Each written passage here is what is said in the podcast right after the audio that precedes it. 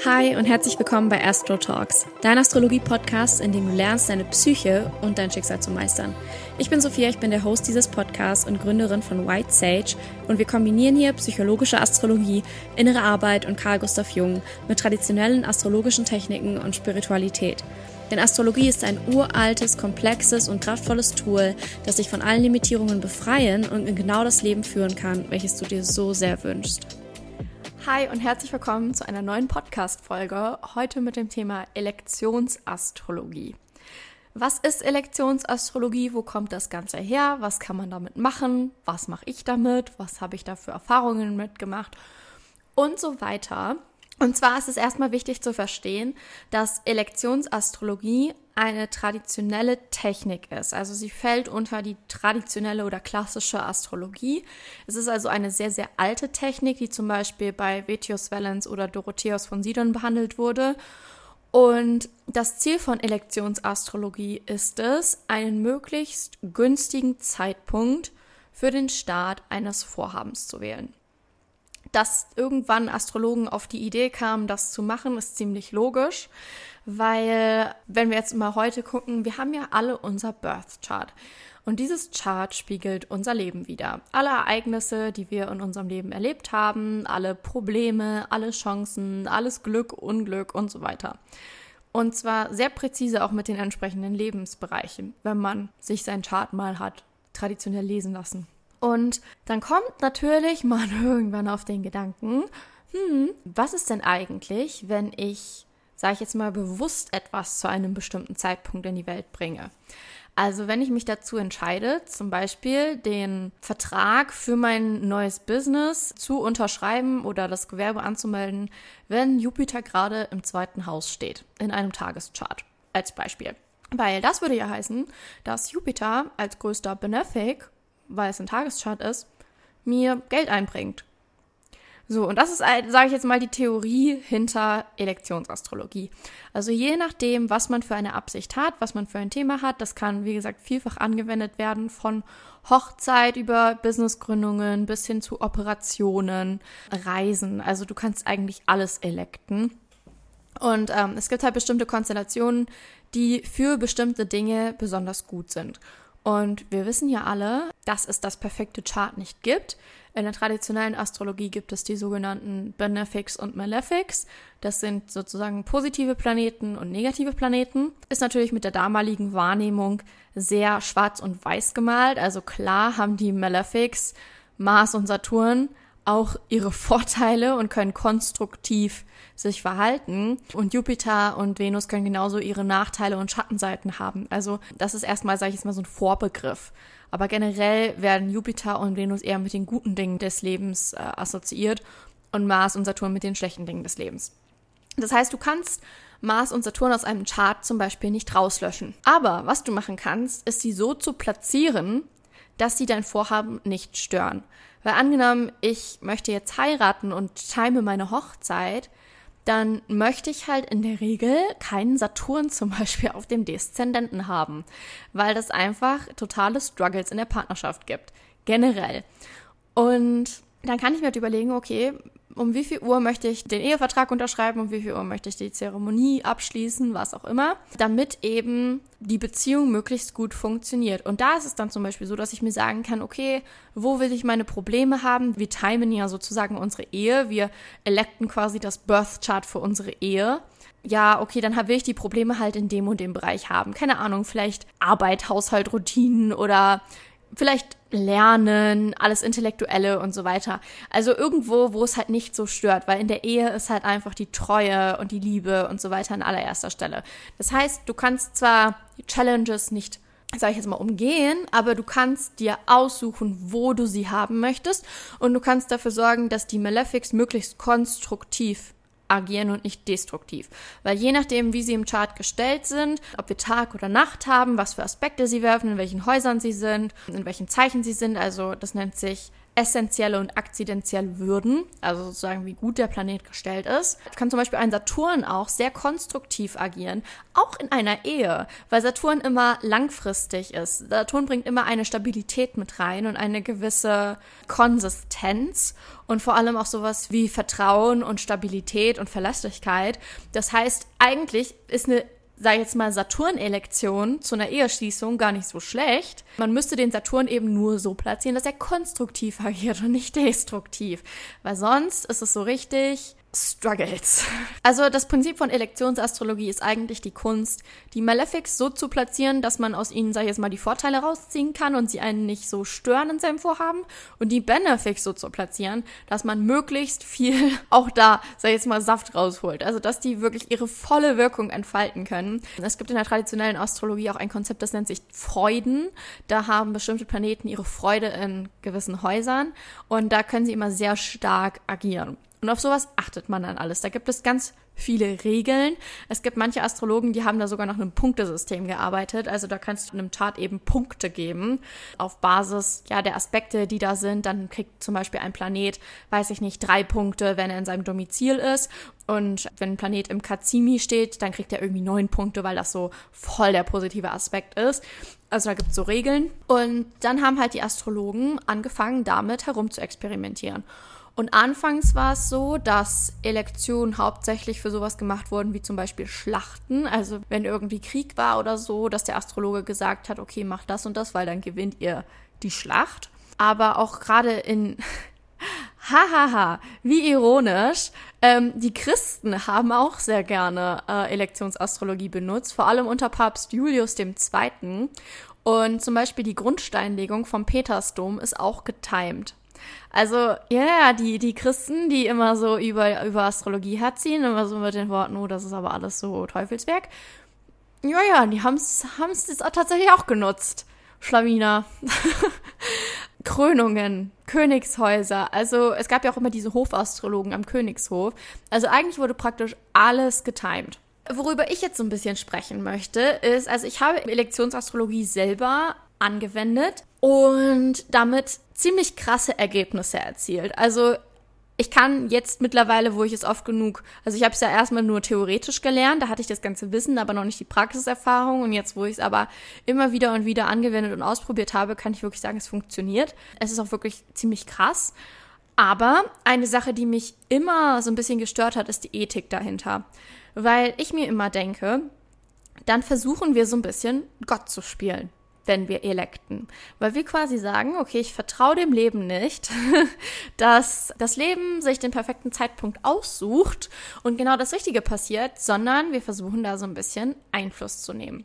Und das war eine Sache, über die ich ziemlich viel nachgedacht habe und reflektiert habe, weil ich habe halt dieses Tool, ich kann damit, sag ich jetzt mal, eine gewisse Macht ausüben, aber ich möchte es halt auch nicht ausnutzen. Und worüber man sich da Gedanken machen kann, ist so ein bisschen der Ablauf von Ursache und Wirkung. Weil normalerweise ist es ja so, dass das Leben einfach seinen Lauf nimmt und wir dadurch aber unser Schicksal ändern. Also so hart es auch klingt, aber wenn wir etwas elekten, dann wählen wir bewusst unser Schicksal. Und da kann man verschiedene Sichtweisen drauf haben. Ich habe da mal mit meiner Mama drüber gesprochen, die macht ja auch Feng Shui und sie sagt immer, das ist Raumprogrammierung. Und sie meinte, ganz ehrlich, Sophia, wir leben in einer Matrix und eigentlich, wenn du was timest, heißt es eigentlich nur, dass du aus der Matrix aufgewacht bist. Also, das, so kann man es natürlich auch sehen. Das ist, sag ich mal, eine so ein bisschen künstliche Sichtweise darauf, wie die Welt funktioniert. Als wäre halt alles durchprogrammiert was es ja letztendlich auch ist. Aber die Frage ist halt, ist es was Gutes oder ist es was Schlechtes? Dass wir in einer Art Programmierung leben, dass wir determiniert sind in unserem Chart. Weil einerseits hat es ganz viele Vorteile und wir erleben dadurch Dinge, die halt unserem Lebenssinn entsprechen, aber andererseits hat es halt auch Nachteile und Karma und so weiter. Das sind alles Sachen, also wenn man zum Beispiel etwas ganz Schreckliches erlebt in diesem Leben, dann ist die Wahrscheinlichkeit, dass es etwas Karmisches ist, was man im Chart ablesen kann, sehr, sehr hoch. Und es ist halt ein bisschen so, wenn du anfängst zu elekten, als würdest du dich aus diesem Kreislauf des Karmas so ein bisschen raus entfernen oder rausheben. Und da habe ich halt so ein bisschen drüber nachgedacht. Kann man das machen? Sollte man das machen? Und so weiter.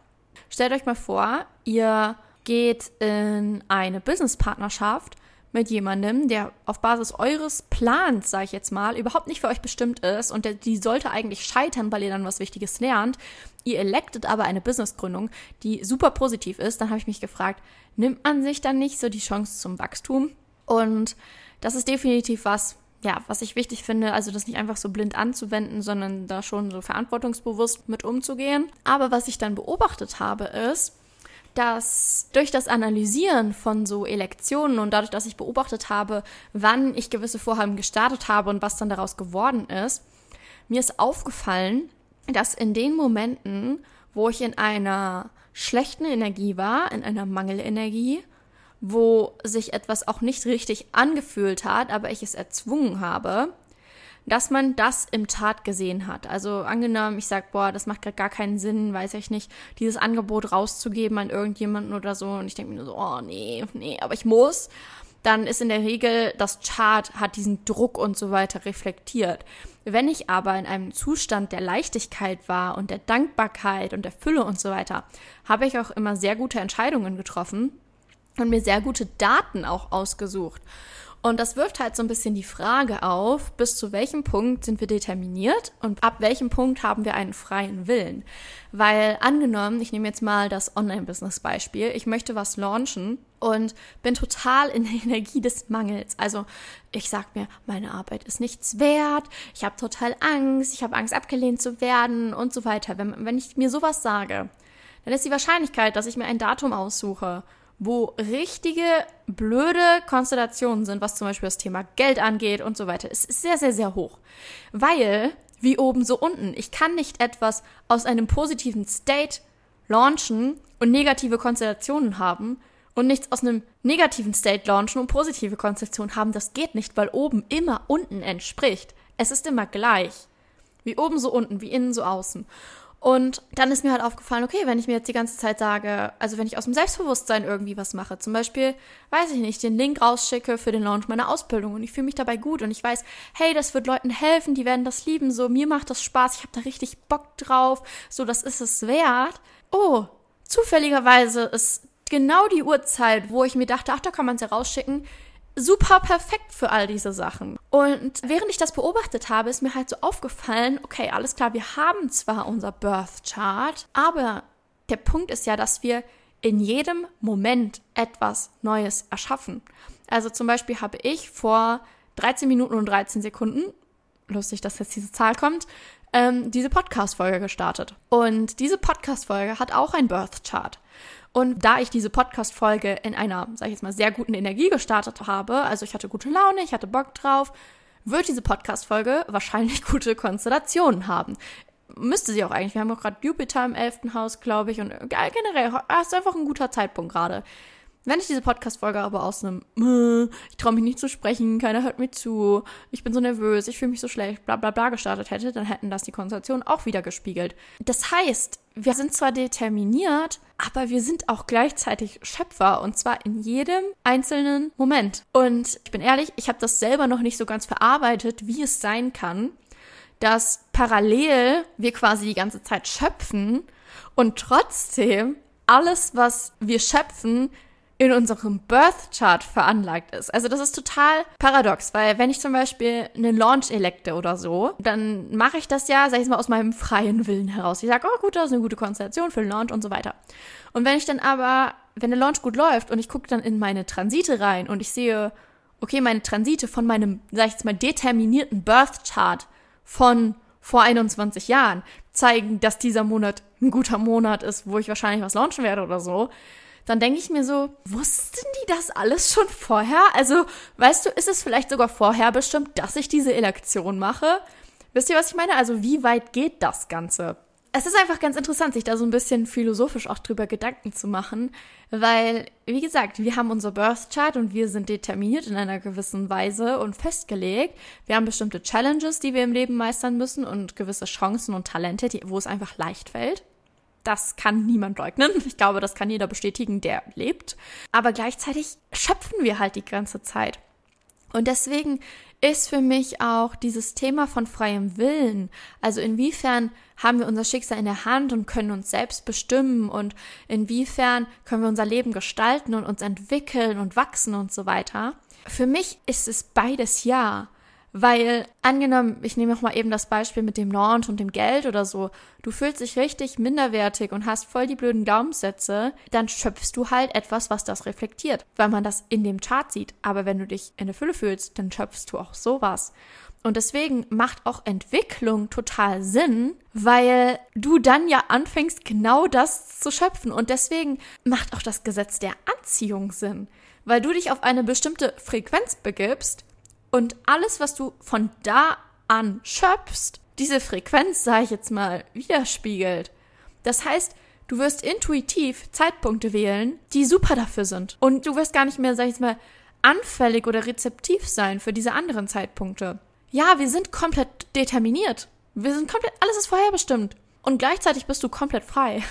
Also, das ist vielleicht paradox und das ist vielleicht auch schwer so ein bisschen zu verarbeiten, aber das ist aktuell der Stand, wo ich stehe. Und deswegen nutze ich auch Elektionsastrologie gar nicht mehr aus so einem Stand von, oh, ich muss das unbedingt erzwingen, ich möchte unbedingt mein Schicksal beeinflussen, ich muss irgendwie hier äh, mir was kreieren, sondern es ist einfach so, dass ich mich immer bewusst in eine gute Energie begebe oder einfach mich darum kümmere, dass ich an mir arbeite und wachse und so weiter. Und dann beobachte ich einfach, was für Elektionen ich da wähle. Und manchmal ist es dann so, dass ich mir denke, okay, ich warte noch ein paar Minuten oder ich mache das dann um die Uhrzeit, was auch immer. Also ich experimentiere damit schon rum. Aber es ist so interessant zu sehen, wie irgendwann Elektionen, die einfach nur noch die Bestätigung geben, dass das gerade eine gute Entscheidung war oder dass du gerade in einer guten Energie bist. Und für mich ist es so ein bisschen so dem Kosmos beim Managen zuzugucken. Ich bin dann so demütig und es macht einfach so viel Sinn.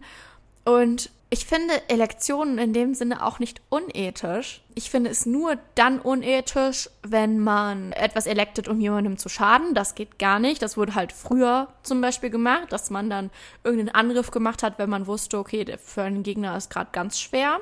Aber wenn man das macht, sage ich jetzt mal aus einer Demut heraus und aus einem Willen einfach so ein bisschen, ich nenne jetzt mal das Wort die Matrix kennenzulernen und wie das Ganze funktioniert, weil angenommen, ich bin nicht in der, sage ich jetzt mal Frequenz gerade für Fülle. Und das Chart gerade spiegelt es aber wieder und normalerweise würde mein Ich das niemals jetzt abschicken, aber ich mache es dann einfach, dann habe ich ja dieses Chart und man merkt dann, wie man selbst so plötzlich in diese Energie kommt. Also das ist so ein bisschen so ein Spiel mit Ursache und Wirkung. Und meiner Meinung nach hilft es einem, relativ schnell über Dinge hinauszuwachsen und auch eigene Muster zu brechen. Es wird hier jetzt vielleicht ein bisschen zu kompliziert, aber ich denke, ihr äh, versteht so ein bisschen den Spirit. Also ich bin gar nicht so, dass ich es benutze, um irgendeine Bedeutung von was zu erzwingen, sondern eher so ein bisschen, um spielerisch zu beobachten, in welcher Energie man sich eigentlich selbst gerade befindet. Und das ist, finde ich, total wertvoll.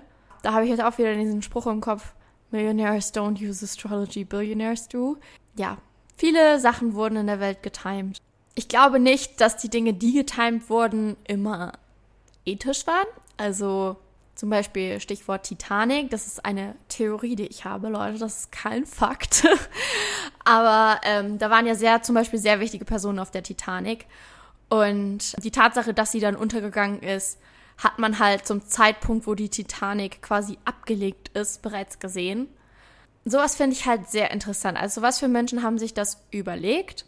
Aber das führt hier jetzt alles, glaube ich, ein bisschen zu weit.